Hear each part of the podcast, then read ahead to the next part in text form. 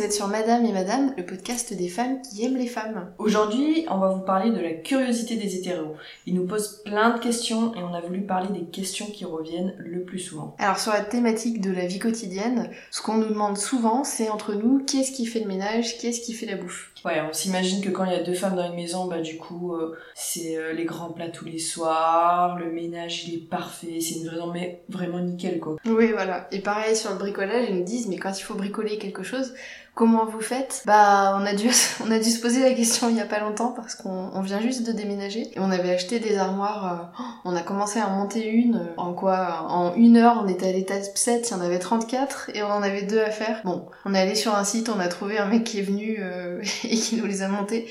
Mais en général, bon, on arrive quand même à se débrouiller toute seule. Bon, c'est vrai que toute femme n'est pas allergique aux tournevis non plus. Hein. C'est vrai que si on s'y était mise, on aurait pu y arriver. C'était de la grosse flemmardise, qu'on va dire. Oui, c'est vrai, mais euh, moi l'impression que j'ai c'est que souvent les femmes elles se rendent euh, un peu dépendantes des hommes hein, dans, dans, une relation hétéro, un peu par facilité, un peu par passivité, alors qu'elles en sont bien capables de faire des choses. C'est plus une question d'envie je pense. Ouais, moi je vois ma mère quand elle disait à mon père 30 euh, fois dans la journée il faut que tu changes l'ampoule. Bon je pense que tu peux prendre l'ampoule et te la changer, ça va pas t'électrocuter. Bah oui c'est ça. Et nous on a moins ces rôles définis. Par exemple chez nous bah, c'est moi qui fais les lessives, mais l'autre jour j'avais plein de cambouis sur mon t-shirt, c'est toi qui as pris un, un petit remède de grand-mère et qui m'a enlevé le cambouis sur mon t-shirt. Après il y a les questions sur notre féminité. Toute lesbienne n'est pas féminine, c'est bien connu. Alors moi la question qu'on m'avait posée, bah, notamment ta sœur, est-ce que t'aimes les bijoux? T'es pas bijoux toi hein? Oui, alors que je viens juste à chaque fois maquiller, j'ai tout le temps des bijoux, mais bon tout va bien quoi. Juste parce que je suis lesbienne, mais du coup elle se sent obligée de me poser ce genre de questions. Ouais, puis pareil on me demande est-ce que vous portez des robes, euh, même pour notre mariage, bah, pour le coup c'est ta sœur à toi qui disait mais est-ce que vous allez toutes les deux en robe? Bah oui, on, on est lesbienne, on met des robes, euh, pour notre mariage on va le faire aussi quoi. On avait pensé à des salopettes, moi je faisais pas trop pour un mariage. Moi, j'ai le sentiment que les femmes hétéros, quand même, elles se sentent supérieures aux, lesbiennes. Je sais pas comment dire. J'ai l'impression, du coup, elles se permettent de dire des choses, de faire des réflexions qu'elles se permettraient pas de dire à, une autre hétéro, en fait. Elles sont plus féminines, tu vois. Ouais, elles sont plus des femmes que nous, finalement. Ouais, plus légitimes euh, dans leur vie, quoi. Après, il y a le sujet de la vie affective qui génère pas mal de questions. C'est vrai qu'une relation hétéro, elle est assez normée. On attend du mec euh, qui paye euh, au rendez-vous, on attend que ce soit lui qui soit l'initiative du premier pas, du premier rendez-vous, des choses comme ça. Donc nous, on demande souvent qui c'est qui a fait le premier pas, qui c'est qui paye quand vous allez au resto? Bah nous, pareil, encore une fois, il y a moins de règles, mais c'est très personnel, c'est quelque chose qui est seulement entre nous, quoi. Bon après, il y en a certaines, euh, des fois oui, après un rendez-vous, ils vont dire euh, c'est bien lui qui a payé, euh, tu vois, entre copines quand même. Et il y a aussi comment tu sais si une fille est lesbienne? Bah si ça on le savait, ça serait trop beau aussi. Nous-mêmes, on sait pas répondre à cette question. C'est vrai que sur les couples de même sexe, il y a beaucoup de rencontres qui se font sur internet, qui se font par émis interposés. Euh, qui se font dans des bars, dans des soirées un peu LGBT, on va dire. Donc euh, je pense qu'il y a assez rarement des couples qui se forment euh, par hasard, parce qu'il faudrait avoir beaucoup de chance pour tomber sur une fille par hasard, qu'elle nous plaise, que par bonheur elle soit lesbienne aussi, et, et qu'on lui plaise aussi, c'est ça semble très compliqué quoi. Ouais, il s'imagine quand il pose cette question qu'il y a des règles, ah si t'as les cheveux courts c'est bon, c'est que c'est une lesbienne.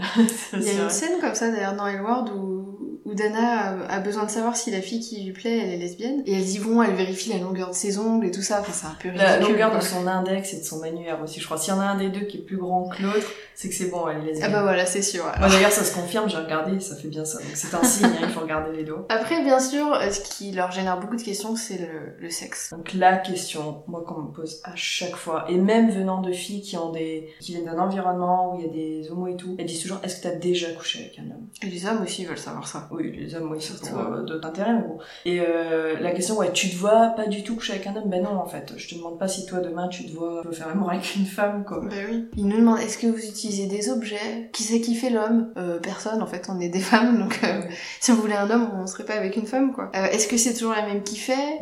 Moi, plusieurs fois, on m'a demandé aussi, ça te manque pas un pénis?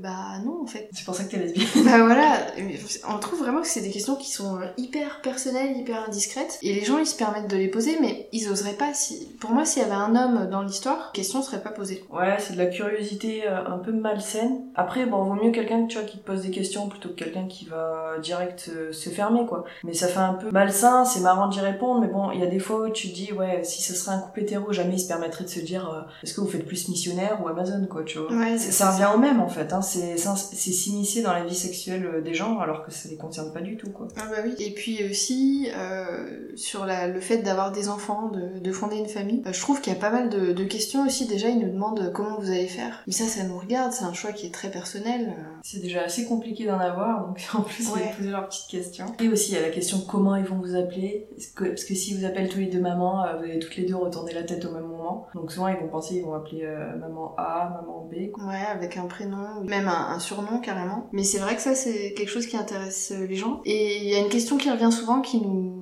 agace un peu aussi, c'est euh, quand les gens nous demandent si on n'a pas peur que ça manque euh, aux enfants qu'on aura de, de pas avoir de père. Ils disent pas vraiment le mot père, mais euh, l'aspect masculin dans sa vie. Moi, en fait, je le prends pas comme une question, je le prends comme un avis. En gros, c'est Oui. vous êtes vraiment des égoïstes, euh, ça va forcément lui manquer de pas avoir de père et vous décidez d'avoir un enfant dans ces conditions, quoi. Ouais, c'est les gens qui veulent donner leur avis surtout, euh, qui ont leur petite morale, qui disent non non moi j'ai des amis homo, mais il y a toujours ce mais après. Ouais. euh, Ils disent, ça, ça me dérange pas si vous avez des enfants, mais on s'en fout. Ouais, on s'en fout. on n'a pas à, à- consulter les gens pour savoir si c'est ok pour eux, quoi.